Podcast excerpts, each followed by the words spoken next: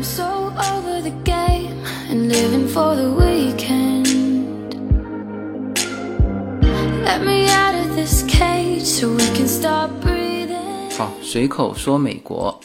那么这一期呢，我们继续走进美国的家庭，来看一看这个美国房子的两个局部，就是它的前院和后院。这两个局部是非常值得单独拿出来讲一期的哈，因为绝大部分啦，中国的这个家庭现在住的是叫做公寓楼啊，特别是越大的城市，越难住上这个独栋别墅。那当然，这个很多家庭有可能在这个离城市的不远的郊外，有些会有自己的一种休闲的，就周末的一套别墅，也有这个前院后院啊。但是呢，我现在说的是绝大部分的中国家庭，就是至少他日常生活的这个房子，呃，没有这种前院跟后院啊。所以说，呃，这个是目前中国人居住的这个房子和美国人。居住的房子啊，比较大的一个区别啊，所以也是蛮值得拿出来说的。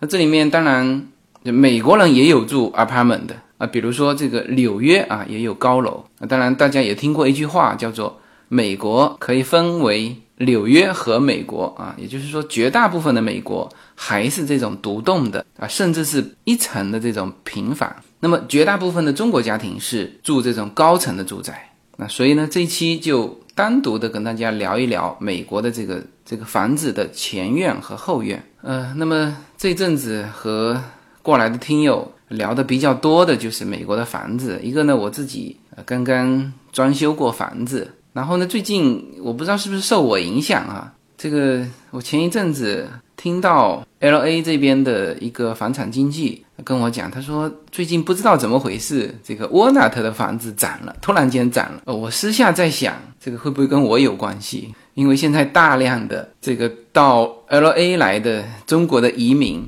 我相信一半听我的节目。那么这里面只要有少部分在问沃纳特的房子，那沃纳特的房子可不涨嘛？因为核桃的房子。真正拿出来卖的啊！我今天看了一下这个手机 APP，就是这个 Zillow 这个 APP，我正常都是用这个软件来看各种的房产信息啊。当时买房的时候也是看这个软件。那么整个 Walnut 拿出来卖的房子，也就是十几二十处啊，不是说像中国那样子十几二十个楼盘哈，它就十几二十套房子。那么一旦你只要稍微有一个一个集中的需求，那么就很有可能造成局部的涨价。那我正这么想着哈，果然一个听友啊，已经不是一个了，好几个告诉我，他说他买了 Walnut 的房子。然后昨天还有一个听友啊，在他在挑嘛，然后就他也是选择 Walnut 的，然后发了一个这个地址给我，然后我也是通过那个软件啊，一看啊，基本上就。它的价格、建筑面积啊，以及总的这个的占地啊，基本上就都了解了啊。那给了他一些建议啊，因为学区啊什么的都可以通过那个软件看得到。那么就我个人觉得哈，就是之前也说过了，就是国内住惯了或者说住怕了这种高楼啊、平层高楼的啊这些国内的呃移民家庭，然后到了美国这边呢，特别是到了西海岸。就是一定要去尝试着去住一住这种有前后院的啊，或者说我觉得这种有前后院的这种房子更会吸引他们。之前已经说过了，就是第一就是学区嘛啊，当然你如果是没有小孩的，那你就往海边买，应该也要享受一下海边的房子。但是呢，你如果呃考虑到这个学区啊，特别是考虑到今后的这种中文的这种教育。那可以挑的这个城市也不多啊，是吧？那么第一个就是学区，第二个呢，我说的就是要地大，就是占地大，就今后可改造的空间大。你看我当时买这个家的时候，我的那个装修师傅和我同时看中这个这里，呃，他买来不是用来这个自己住的啊，他当时说买我们这个就是看中我们的地大。它后面还可以再盖一栋，那当然我是自己住，我就不会就不会这样规划，那我就肯定要把这个后院啊漂漂亮亮的做起来。但不管怎么说哈，你这个地大，你改造空间就大。OK，那么还有一个就是说，你尽量有一个坡哈，有点风景，因为如果是平面的，它没有风景啊，那这个就是是你装修无法替代的，就不是说我砸多少钱进去，你能够有一个后院，有一个有一个 view，这个是当时我说的，就是我考虑如果买房子的几点。那么这其实这三点啊，说起来是在美国挑房子，就或者说在 L A 挑房子，我的一个观点。那实际上呢，其实还是什么呢？还是在国内住腻了，或者说住怕了这种就密集的这种高楼小区的这个家庭，我我想过去应该都都会有我的这个三点的这种选择，是吧？学区这跑不了，是吧？地大有风景，那么地大这里面呢？就必须要说到前院和后院。你看哈，我们在美国看这个房产信息，呃，正常它第一个就是告诉你这个房子是几房几卫啊，比如说五房啊、三卫啊，或者是四卫啊，或者有些会你会看到一个三点五或者二点五，它为什么会有点五呢？就是这个卫生间就有半个卫生间，它是按照浴缸算的，就是如果这个卫生间有浴缸。那么它就算你一个完整的卫生间。那么你如果没有浴缸，你只有一个淋浴的，那么正常淋浴的都只有半个浴缸的这个这个面积嘛，那么它就算你半个。所以很多的房子你进去改造的时候，嗯，如果有可能把这个这个淋浴的改成浴缸啊，那么理论上你下一次卖的时候啊，你就可以写完整的一个卫生间。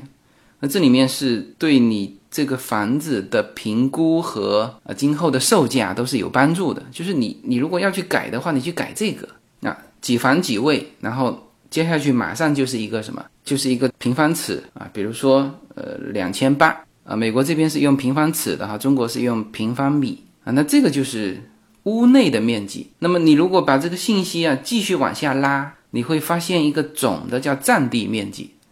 呃，正常的，比如说像沃纳特这边的房子都是两千二到两千八，然后呢，占地基本上是八千到一万二啊之间，基本上都是八九千。好，那么你通过这里面的数据，你就会发现什么？就会发现它的前后院好大，是吧？你看哈，像像 Walnut 是有两层的房子，像我们家就是两层的房子，但我原来住在 Temple City 的时候就只有一层的房子。那么一层的房子，那比如说它是一一千八，那么它其实占地就是一千八啊，就是屋内的占地就是一千八。那么如果是两层的房子，它写的是两千八的话，你基本上可以算出它大概就是说房屋室内的这个占地啊，大概就是一千五、一千六吧。好，那么它如果总占地是九千，也就是说它的前后院加上通道有七千多尺，是吧？就这种房子。那么它的前院和后院，首先它占到房子的比例就很大，是吧？啊，百分之七十是前后院。那么无论你在这个生活当中，以及今后想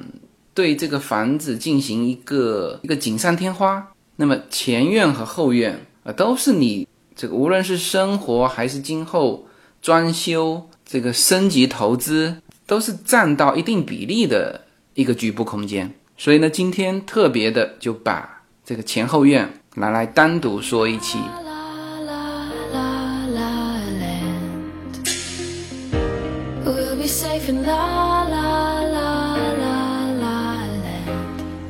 每一次自我突破都源于一个勇敢的开始。大家好，我的新专辑《随口说美国的中美跨境创业与投资》专辑已经上线。移民之后做什么？家庭资产如何在美投资？中小企业遭遇瓶颈，如何进行对外突破？这些话题是这个专辑希望和大家探讨的话题。自由军将携手美国东西海岸多位成功创业者与投资者，为您细细分析美国的创业与投资环境，讲述中国和美国这两个世界上最大的经济体有哪一些跨境的商业机会，以及有哪一些完全不同的商业环境和经营理念。如果您需要自由军和二十多位成功的美国创业者和投资者成为你的智囊团，那么加入我们吧。kitchen, just put the keys in.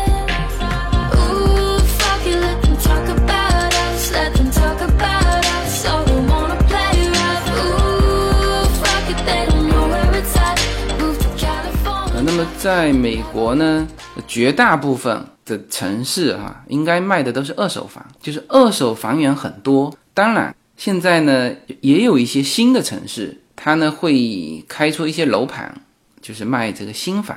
当然它这个楼盘也是这种独栋的 single house，呃，一栋一栋的。那么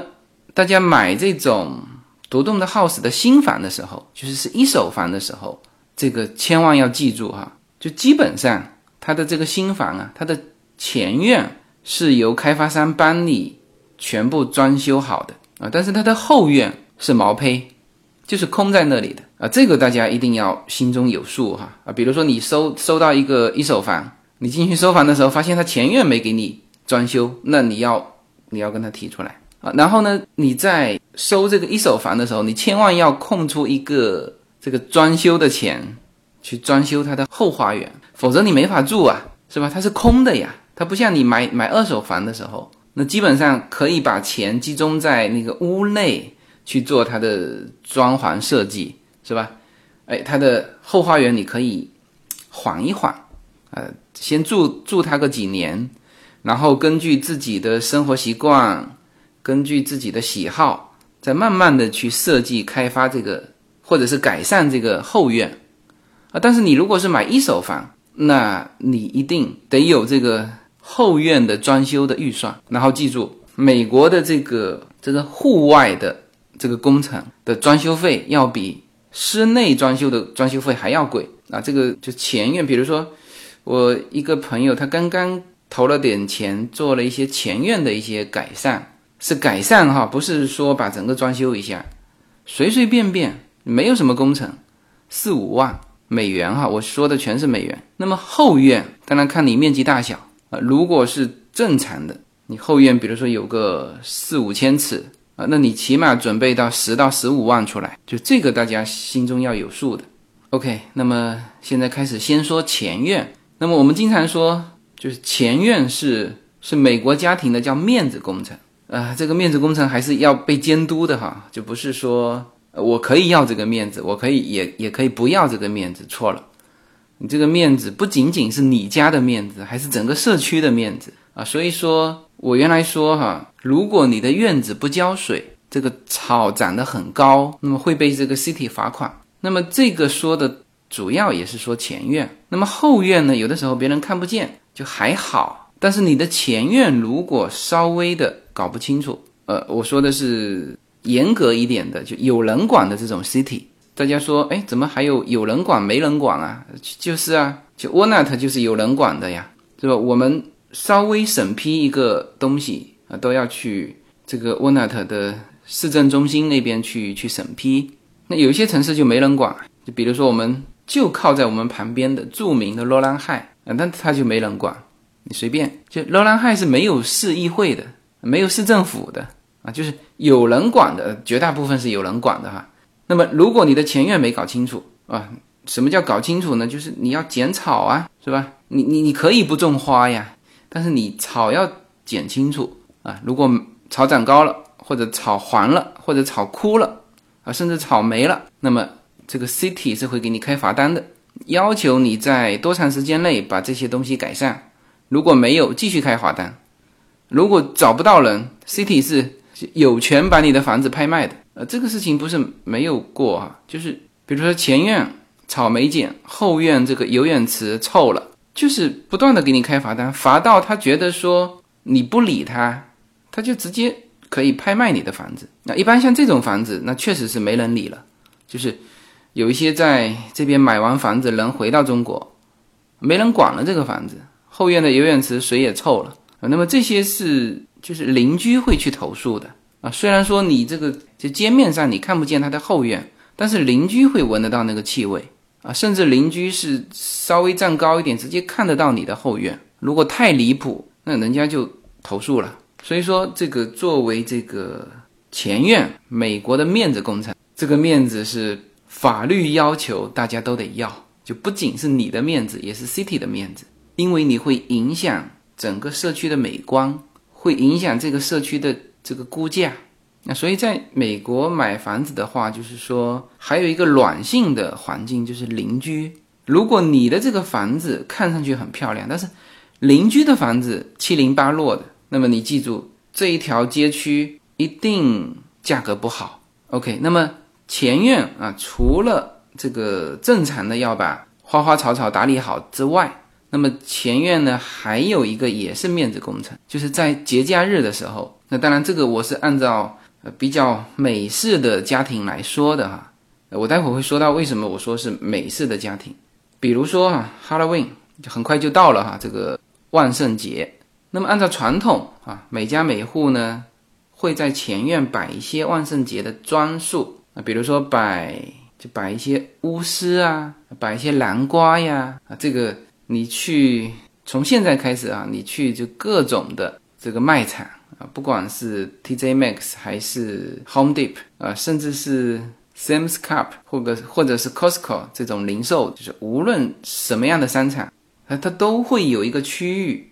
是卖什么呢？就是卖就万圣节的这个装束，这还不是卖你这个小朋友自己服装的这个 cosplay 的，它就是卖，基本上是卖前院的装束，各种充气的，有些人可以充气充一个 monster 出来啊，甚至到了圣诞节啊。充气巨大的一个圣诞老公公冲出来，我现在发觉好像 Halloween 的气氛比圣诞节还要好，就是在 LA 这边。那当然这几年其实氛围是有点慢慢下来了，就是你你不可否认，洛杉矶就是外来人口越来越多，就是传统的美式家庭越来越少，那么这种气氛呢就会慢慢下来。你看当时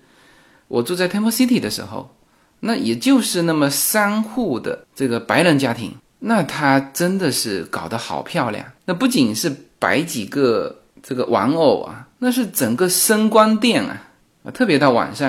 啊，电灯一通，那是非常漂亮。然后到了这个 Halloween 的晚上，这个门口有摆这些的，大家就知道哦，可以进去这个 trick or treat，小孩子进去要糖。那如果门口啥都没摆的，那那基本上就算了，就不不不进去，就没这氛围嘛。然后到了 Halloween 的晚上，那我们正常会去老街区啊，比如说 Pasadena，那那个是就是整个社区是有组织的啊，就是每家每户还评选啊，评选出哪一个家庭是今年的这个 Halloween 的这个装束的第一名啊。那那如果这样子活动一搞，那就是。整个街区的它的这个前院啊，非常漂亮。那当然在啊帕萨蒂纳那边有一些豪宅啊，那那个就是说前面有大铁门的那种，铁门开开起来，那真的像阴森森的古堡，你知道吗？我我当时去去年了，去年去这个帕萨蒂纳那边，就那一排的街区，呃，整个 Halloween 的气氛是非常足的。然后就有一些这种古堡式的，就是豪宅，就是这样子。这个大铁门上就有两个巨大的，或者是妈咪这个布乃伊啊，或者是啊，或者是 ghost 幽灵，然后就走进他的前院啊，像这种的家呢，前院就特大了，是吧？前院有一个大喷泉，旁边树啊，树上都是吊着各种很可怕的东西啊，然后那个那个房子呢，就是就灯光就全部关掉啊，门开一半，这个屋内传出幽深恐怖的。这种音乐啊，小孩子呢，让他从这个铁门自己走进去去要糖，这种感觉，这种氛围就非常好，就非常足啊。那么这个就是前院的功能啊，平时的美观啊，以及节假日的时候的这种假日气氛的点缀啊，所以说前院啊叫做面子工程。好，那么就说到它的后院，那么后院呢，相对于前院来说，就虽然没有说。这个被实时的监督啊，动不动要罚款。就后院，除了你太过分了啊，比如说这个草长得非常高，影响到邻居，或者是游泳池的水臭了，邻居去投诉。就正常来说，它不像前院监督的那么厉害，或者说别人不太容易看得见。但是后院永远是美国家庭的一个重头戏，它无论是从这个面积来说，就面积来说，后院是要比前院正常是两到三倍，要看你的这个房子的本身的大小。比如说，我以刚才说比较标准的，像 Walnut 这边的房子，它如果有七千多尺的前院跟后院的话，那么基本上它的后院会占到四千多尺，通道一扣除前院大概也就是呃一千多次，所以后院其实相对于美国家庭来说，它是重头戏。所以呢，后院起到什么功能呢？那么其实两个功能，一个当然是呃自己的休闲空间啊，另外一个就是待会重点要说的叫它是社交场所。没有什么能够阻挡对自由的向往。人生是一趟旅程，精彩的是沿途的风景。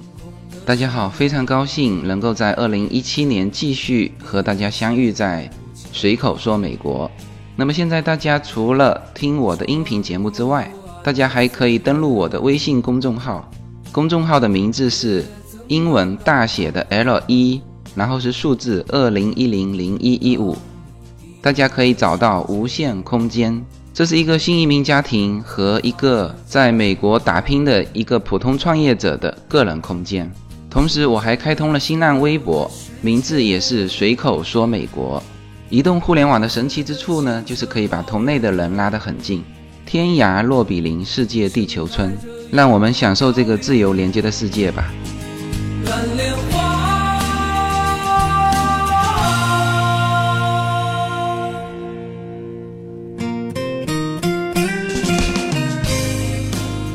先说休闲空间，那么基本上，呃，我们走进这个这一家的后院啊，这个呢参观一圈之后，呃，基本上你能判断这一家的主人啊是什么人。好，如果这个后院呢，就是院花花草草点缀的非常精美啊，有喷泉，有游泳池，然后呢花草的这个设计，然后呢以及它的这个打理打理的非常好。那基本上你应该判断这个是一个白人家庭。那我重点说的是种的是花草，就是说你看不见果树，看不见菜，那基本上你判断是白人家庭。就白人家庭，他是非常愿意种这个各种的花花草草。人家说，就种下去的草，整天呢在那边就除的也是草，就是把杂草除出来嘛。它同样是草。我之前跟大家说过哈，就是。像我们原来住在 Temple City 隔壁的那个呃台湾老太太家里，就天天看她在那边除草，就那个杂草和她想要的草，我们不细看都分不出来啊。只有那样打理，它的这个院子啊才非常漂亮。我们在美国会看到很多很漂亮的就私人的花园，就卖票的那种啊，比如说 Huntington Library，那这就是私人花园。那我们进去看会觉得哇。怎么这么漂亮？那都是用钱砸出来的。就我我亲眼看过嘛，就是我们常去那边，所以说我们知道，比如说我们这个之前经过这个小桥的时候，看到的是这种花，山花烂漫。然后呢，这个花谢了之后，全部挖起来，立刻种上，马上又要再开一季的花啊，是这样打理的。所以它整个花园。无论什么时候就都很漂亮。那这种就是我们说比较大的比例是白人家庭啊，当然现在也有蛮多的这个华人家庭有这个，特别是有这个华人的老头老太太啊，那他们慢慢的现在就也喜欢这些花花草草。好，这是一种。那么呢，如果你进到他的后院，发现整个后院啊，看上去就像是一个儿童乐园，什么呢？就是各种的这个儿童玩的大大小小的器械。那么，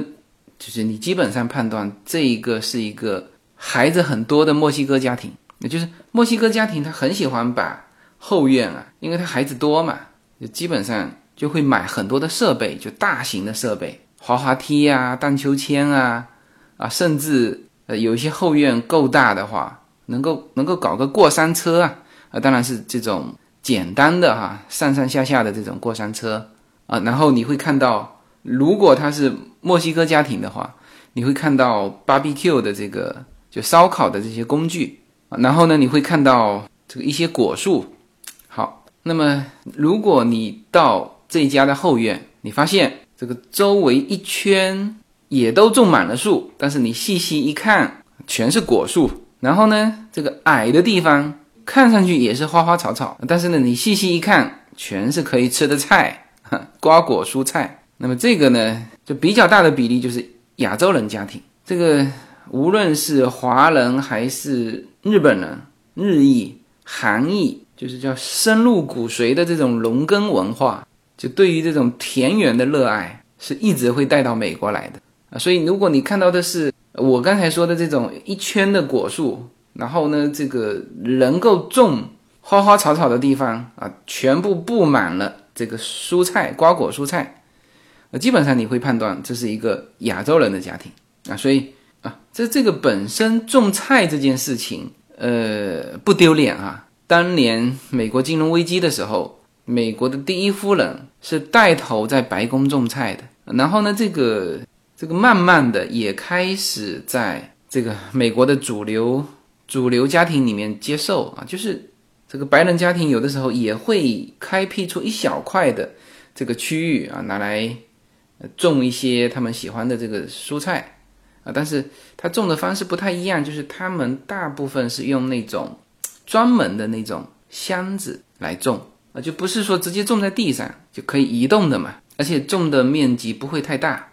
但是是有。那华人家庭在这一块上，就是但凡有地方，基本上就是你有地方，你有这个时间精力啊，基本上会，特别是老人家哈，这个这个瓜果蔬菜肯定是优先啦，会比那个花花草草很漂亮的花花草草会优先。那么树也是，就果树优先啊，这个是非常务实的哈。像我的这个房子的上一任的房东是一个越南人。然后呢，我住进来之后，就正好装修完搬进来，它的果树哈是一批一批的成熟，这个当然是可以用上一批的哈。呃，其实没几棵树啊，比如说它的枣树就两棵，但是呢，你知道加州这边土壤和气候和阳光好啊，它一棵树可以结非常多的这个这个枣子。如果有看过我的这个微微博的这个照片的朋友。你就会惊讶，是吧？枣子我们整整吃了两个多月，还送了好多人。就两棵枣树，有没有结了几十斤的枣子出来？青枣，然后你吃不完，晒干了变成红枣啊。然后最近什么开始熟了呢？首先是柿子开始熟了，然后是三棵的芭乐树，那个芭乐那个枝啊被这个果实压断了，那两个枝我剪下来的这个芭乐就整整装了一箱。啊当然，那个没成熟就已经呃断枝了，那就没法吃啊，全部倒掉。然后这个青柠檬，柠檬树两棵柠檬树，基本上这个柠檬啊可以吃好几个月啊。然后是柚子树，还是红柚，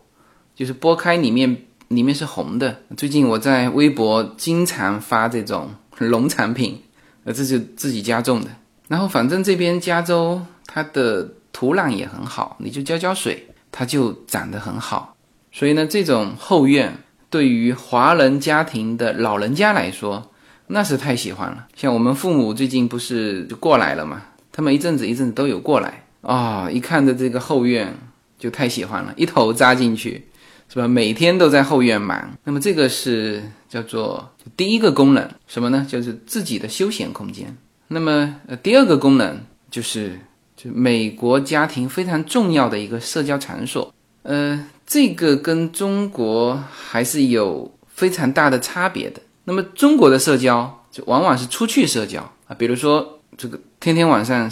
吃饭啊，他就到这个餐厅去吃饭，是吧？我们原来在国内的时候，那是不分节假日，不分这个工作日，天天晚上。想吃的话，天天晚上都有的吃。那忙的时候就是还赶场，但是呢，美国的社交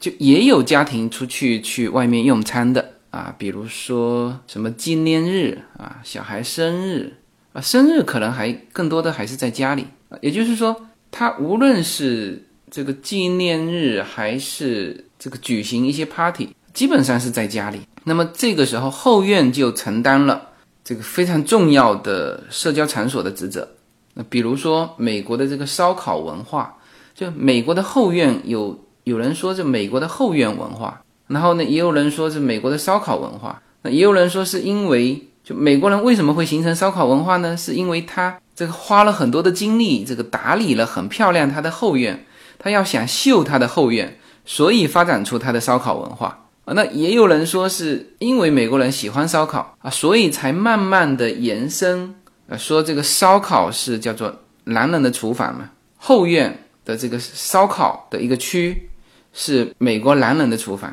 烧烤区哈，呃，比如说从简陋来说，有一个烧烤架就好了。那美国的烧烤架蛮多是用煤气的啊，就是一个煤气罐。我记得我印象非常深，第一次用这种的这个烧烤炉的时候，它是可以盖下来的，就它不是那种烧烤架啊，它可以闷在里面，然后上面有它的这个温度。我第一次用这个是在黄石。那时候到美国来玩，在黄石租了两个小木屋。这个不是中秋之夜啊，但是也是十五吧。那月亮非常圆，从它的湖边升起来。我们那时候就住在湖边，然后那个晚上在那边烧烤啊。我第一次用这个烧烤炉是在黄石公园旁边。然后呢，这个正式的移到这边生活之后啊，那每家每户全部都有这种这个烧烤架，有些是简陋一些。啊，有些就做的这个比较讲究啊，它先是从烧烤炉、烧烤架发展到什么室外厨房啊，这个其实蛮蛮好用的，特别是在美国的华人家庭，如果能够有在后院有一个室外的厨房，那么你就会就是油烟啊就会少很多。华人家庭在美国买房子的时候，一个比较头痛的问题就是美国的厨房都是敞开式厨房。就算你那个吸油烟机的威力再强劲，你总会在这个敞开厨房里面用久了之后会留下这种油烟的痕迹，清理的时候就很头痛嘛。但是呢，如果你有一个室外厨房，那你就可以把这个油烟比较重的煎炸、烧烤这种类型的这个烹饪就放到这个室外厨房来，那这样就会大大减少你的这个室内厨房的这种。呃，卫生的这个压力，那你如果没有室外厨房，有些人是就专门呃，华人就中餐啊，在室内搞了一个封闭的厨房，就是也是两个厨房嘛，一个厨房是正常的敞开式的厨房，然后呢，在旁边一个角落还专门封闭了一间做这个中餐的煎炸烧烤。那我蛮多的朋友，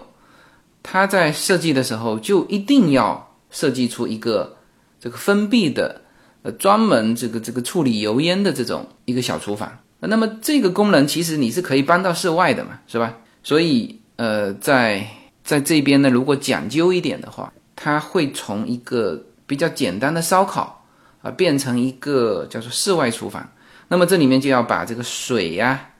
水槽啊、这种冰箱啊，那么慢慢的移出来，就是真正变成一个。男人的厨房，或者说真正变成一个能够给到这种开 party 后院开 party 的时候一个呃比较讲究的一个区域。好，那么继续延伸，这个你的后院厨房起来之后，那么看你要实现什么样的一个功能了，啊，或者说这功能肯定都是就社交场所嘛，就看你的，比如说很多。像我们家现在啊，这个这基本上家庭活动，这个朋友之间是以小孩子为主。那么，如果我这个后院啊，今后要增加这个这个设备啊，除了这个后院厨房之外，那么我一定会呃增加孩子玩的这些呃这些设备啊。但是呢，有一些基础的东西，你慢慢的，你你慢慢的也是要增加。就比如说这个比较通用的这个阳光伞啊、桌椅啊。喷泉啊，然后呢，最终你有 party 的话，你这个音乐少不了。呃，我这个后院呢，在在后院的一角啊，有一个我买买这个房子的时候，我始终看不懂的一个地方，就是有一个阶梯上去，有一个台面。那我有一次那时候，这个原来的 owner 也在，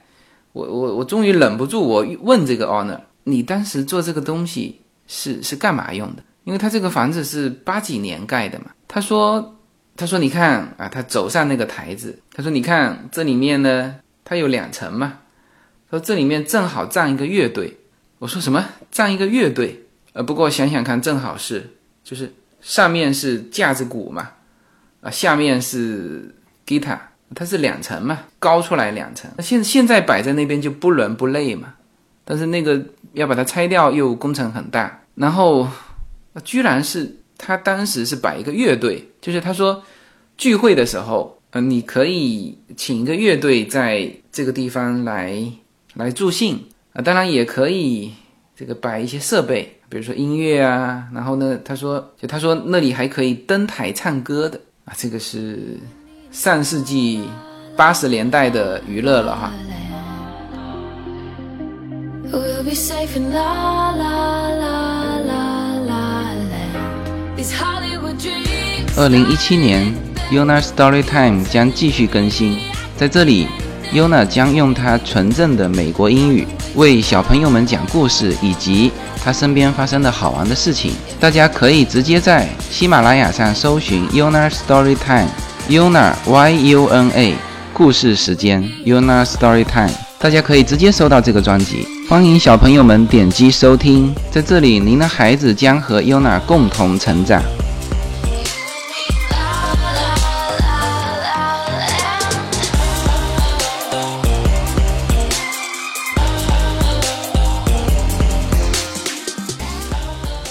这些呢，实际上都是这个美国家庭为为实现这个社交场所这个功能，去不断的这个打造这个场所这个后院。那么我在这边呢，基本上参加的家庭派对都是这种家庭组织的，在后院进行的这种这种 party 啊，无论是给小孩过生日，还是搬新家，还是什么什么。基本上是后院起到了，就更多的比这个室内哈、更多的起到这种社交场所的功能。为什么这么说呢？像比如说，我记得我参加过几个朋友的这种 party，有一次是一个一个朋友他组织单位的人到他们家烧烤，是过一个什么节？是复活节啊，还是反正是美国这边蛮重要的一个节日？那么他就组织他们单位的人到他家里烧烤，就是整场活动全部在后院进行。你进来的时候，他美国家是这样子，就有两个门嘛，一个是大门，从你大门进来呢，就直接进到你的室内，是吧？那么另外一个旁边有一个铁门，那基本上都是大铁门，铁门打开，经过一个通道啊，那个通道是可以进，可以开车子进去的，就能到你的后院。那么一般情况下开 party 的时候，是直接把这个铁门打开，所有的来宾是从这个通道走，直接走到后院，所有的活动都在后院，所有的吃的喝的，这个椅子桌子全部在后院，你你根本没有必要走到室内来，是吧？所以我参加了好几次这种活动，就是它的室内我就没走过，全部在后院。那么这样子大家就明白了。美国家庭的这个后院有多重要？它就是一个待客的地方，然后最多是什么呢？在后院和这个室内啊，就是厨房啊、餐厅啊，这个中间，就我我现在发现很多的这个美国的房子，它在这个中间过渡了一个 living room，就有它有两个 living room，就一个是在正门进门的旁边有一个就类似大厅吧。然后呢，现在越来越多的，我发现就是在它的餐厅、厨房的和后院的这个过渡空间，有一个非常大的一个 living room。就像我现在为什么我我扩建了一块地方，就是这个过渡区，就是在这个过渡区，我盖了一个阳光房嘛，大概五百五百多尺。那这个就是今后成为我的后院和我的室内真正的室内建筑的一个过渡区。那么。这个区域是叫半封闭啊，其实我也是全封闭，只不过是用玻璃去封闭它。那么也就是说，如果我在后院举行 party 的时候，那么这个区域也是这个等于是后院的一部分，社交场所的一部分。那他们就不用走，再继续走到我的这个餐厅、厨房了嘛，是吧？对了，这里面顺便说一下啊，这个美国的这种家庭聚会的大概是一种什么样的状况啊？就如果在我们中国啊、做这种。家庭的聚会，那基本上就是去餐厅包他个几桌。就是国人好像没有吃自助餐的习惯，就没有这个自助的习惯，都是圆桌嘛，餐厅。但是呢，在美国这边，几乎所有的聚会全是自助餐啊，无论是公司活动还是这种家庭聚会，那么自助餐就好办了。这个后院呢，正好一边烧烤是吧？烧烤的人只要把烤好的东西放在那个桌面上，剩下的你们自己自助啊，酒水饮料也是自助，是吧？那这个时候就不会那么那么拘束啊，就是说大家坐下来，然后呢，这个同桌的还能够交流上啊。如果你想去其他桌啊，那还得借着这个敬酒的名义到其他桌去聊。那其实整个现场也是乱的。那么实际上，美国家庭的这种后院 party 的这种社交活动啊，相对就比较自由。自助餐，然后呢，你可以拿着你的碟子和酒水啊，随便找人聊，就它的位置是完全自由的。然后这个这热点和主题也可以在这个场所里面去。不断的去切换啊，比如说，嗯，刚进来的时候，哎，那这个点心饮料你自己拿，然后呢，这个后院有音乐，呃，这个时候的这个活动场所是在后院，然后呢，这个时候，比如说你呃是孩子生日，OK，哎，大家就就你就可以召集大家说，呃，到点了哈，这个现在开始唱生日歌，上这个蛋糕蜡烛，那么这个时候就可以把。所有的宾朋，有些人是聚集到车库一角，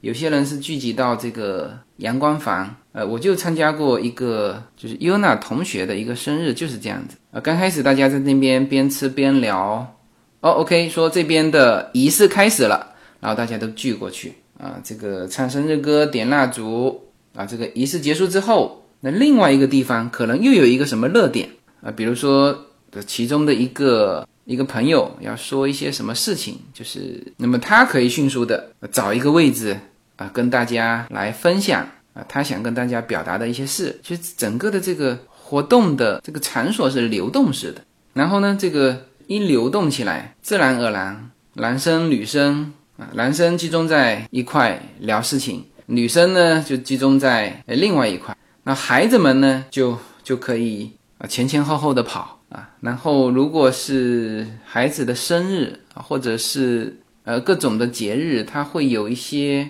节日的活动嘛。比如说我们当时去参加啊孩子生日，那么最后就是玩了一个墨西哥人的这个游戏，就是把一颗呃做成大猩猩形状的一个一个纸皮呀，里面装的是糖果。把它挂到前院的树上，那这个时候所有的人都集中到前院去了，因为他们家正好前院有树嘛，集中在那边，大人孩子全部过去，小孩子呢排成一整排，按顺序，手上拿了一个这个木棒去敲打这个星星，因为这个这个木盒子啊，实际上是一个巨大的一个木盒子，那它是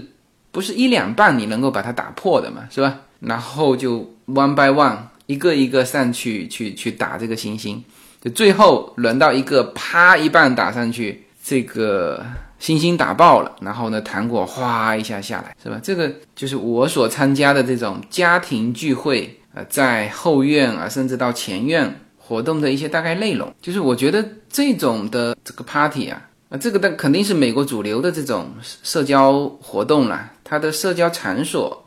和社交形式。是美国这边比较通用的，嗯，美国家庭很少说像中国聚会这种，这个找一个地方坐下来围成几桌吃饭，它很少。嗯，比如说你更多的人，这个家庭容纳不下，他会去找一个场所，但是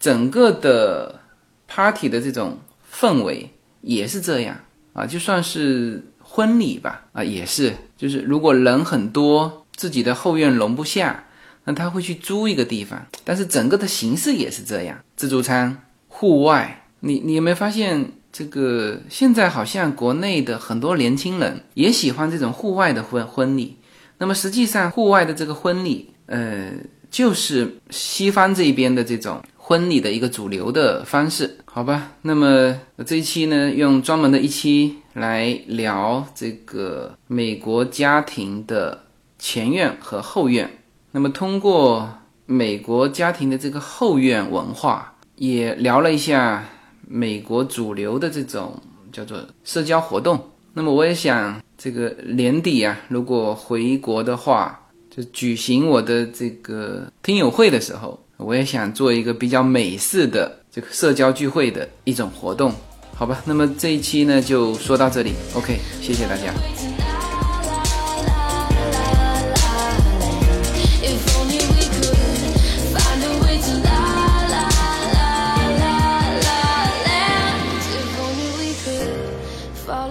been loud.